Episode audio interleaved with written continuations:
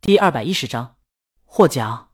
终于到了第一百天早上，公主迫不及待打开阳台的门。百莲七夕大促，士兵孱弱的身体爆发出惊人能量，泪流满面的冲进百莲商超。正在喝枸杞水的男领导一口水喷回杯子，嗨嗨！靠！百联营销部的同事们差点忘了这是一个促销广告。女领导也有点失态，周浩有点幸灾乐祸。他头次听的时候也被这缺德广告闪了一下腰，这听过一遍，知道套路了就还好。好。女领导回过神，拍手鼓掌。百联营销部的同事们情不自禁的跟着鼓掌。他们觉得这广告厉不厉害在其次，骚是肯定的。只是有的同事鼓着掌，看到男领导没拍掌以后，又默默的放下了手。女领导这次先声夺人，我很喜欢这个方案。说完以后，他还扭头看男领导。男领导斟酌一下，是不是咱们百联线上线下商城的元素少了一些？这广告。几乎除了促销信息，跟他们百联关系不大。他还是觉得广告更应该体现百联促销的相关信息。女领导不这么觉得。现在七夕谁家不促销？在七夕节又有多少促销消息？现在难的不是把促销信息传递给潜在客户，而是让潜在客户在庞杂的促销信息中注意到百联。客户的心智有限，品牌唯有抵达客户心智，才能谈别的。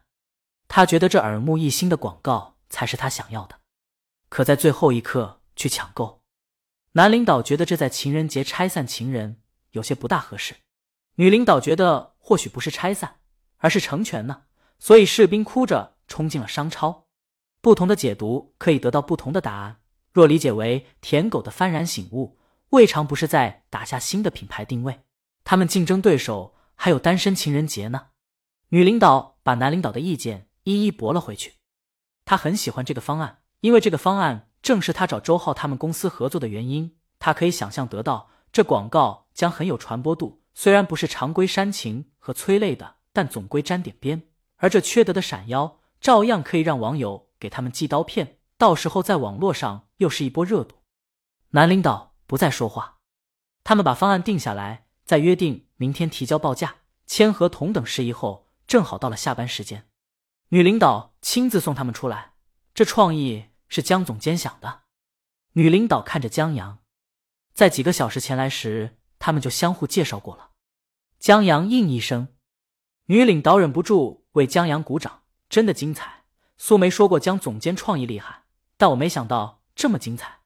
你们有没有空？咱们待会儿为这么好的创意，还有咱们的合作喝一杯。江阳委婉拒绝了，我跟我老婆约好了看电影。女领导有些惊讶：“你结婚了？可真够早的。他现在还单身呢。”他送他们进了电梯，待电梯门关闭后，周浩和江阳同时长出一口气。他们击下掌，这次做的很好，既没加班，也没让别人加班。女领导在电梯关闭后折了回去，迎面碰见刚才一起开会的年轻女同事。她神秘的拉住女领导：“总监，你知道刚才那个江总监是谁吗？”女领导摇头，女同事拿手机让女领导看。女领导先是不解，继而睁大眼：“妈呀，刚才幸好没多说话。”右手拨弦，左手击弦，在打板之后，很自然的衔接上扫弦，一段柔和的音乐从吉他间流泻而出。李青宁坐在阳台边玩起了纸弹吉他，旋律有一点点欢快，又带着一点忐忑，风格类似于他从江阳心里听到过的。Lemon tree，但又有点不同。用一个词形容的话，就是等待。一个恋人在甜甜的等待爱人，时不时的翘首以盼，在想这人为什么还不来。这是他自己写来玩玩的，现在用到了独自等待做背景音乐。就在他又拍板时，他的手机响了，是苏珊打来的电话。他到小区门口了，待李清明这边让保安放行后，过了没一会儿，门铃响了。李清明把门打开。见苏珊抱着一个泡沫箱子，身后跟着一个小姑娘，李清明忙让他们进来。苏姐，你这是朋友送的一点特产，我拿过来让你尝尝。苏珊把箱子递给李清明，李清明把箱子接过来，让他们随便坐，他去把泡沫箱子放了。苏珊这还是头次到李清明家，他扫了一圈，江阳不在家，李青宁给他们倒水，把江阳喜欢的零食拿出来招待小姑娘。他出去谈工作了。苏珊带来的小姑娘是他女儿，早就想见一见大魔王了。这次苏珊来送东西，他就跟着过来了。在要了一张李青宁的签名以后，他安静的坐在沙发上听苏珊和李青宁聊天，目光渐渐的盯上了旁边地上的微缩模型，就几个小人，其中一位戴着宇航员头盔，做的有些粗糙。那是江阳在写《奇迹男孩》的时候，自己把几个主角雕刻出来，挖掘记忆的。苏珊问李青宁：“江阳没事吧？网上的舆论对他可不太好。”而苏珊经手了几本书，恰恰知道江阳并不差，只是李青宁不打算让人知道江阳是江阳，甚至跟出版社签了保密协议，连书的宣传和签名售书都不做，记者采访也不参加。他很好啊，中午出去的时候还说终于有机会戴墨镜和帽子扮酷，还不用。让人说骚包了。要说这事儿里最不在乎的人就是他了。苏珊觉得江阳这性格很好。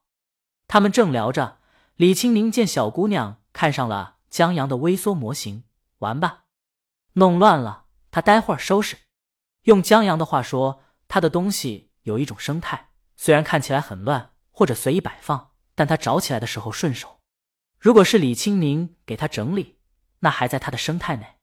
但要是李青宁之外的人整理了，就打破了他的习惯，东西找起来就麻烦。苏珊也看到了那几个小人，认出戴宇航员头盔的是《奇迹男孩》中的小主角，就顺口说起来：“这本书现在一切顺利，差不多在月末就能出版。不过他觉得这本书的重要市场在国外。”哦，对了，苏珊这次来主要告诉李青宁，《小王子》在国外获奖了，暂时是一个不大不小的奖。但可以预料的是，在不远的将来，这本书将陆陆续续的得到一些大奖，因为有一些奖项已经提名和入围了。你们打算？哦，李青宁没有丝毫犹豫，让出版社的人带领吧。这是江阳的主意。江阳自己是觉得什么奖啊什么的就不能领，他自己几斤几两还是知道的。不如学《我的天才女友》的作者埃莱娜·费兰特，他写出了那不勒斯四部曲。却从来没露过面，甚至没人知道他是男是女。正如他所言，如果这本书有些价值，就足够了。江阳也这么想的。如果他的书能鼓舞和娱乐一些人，就够了。当然，他是抄的。仁埃莱纳·费兰特是自个儿写的。本章完。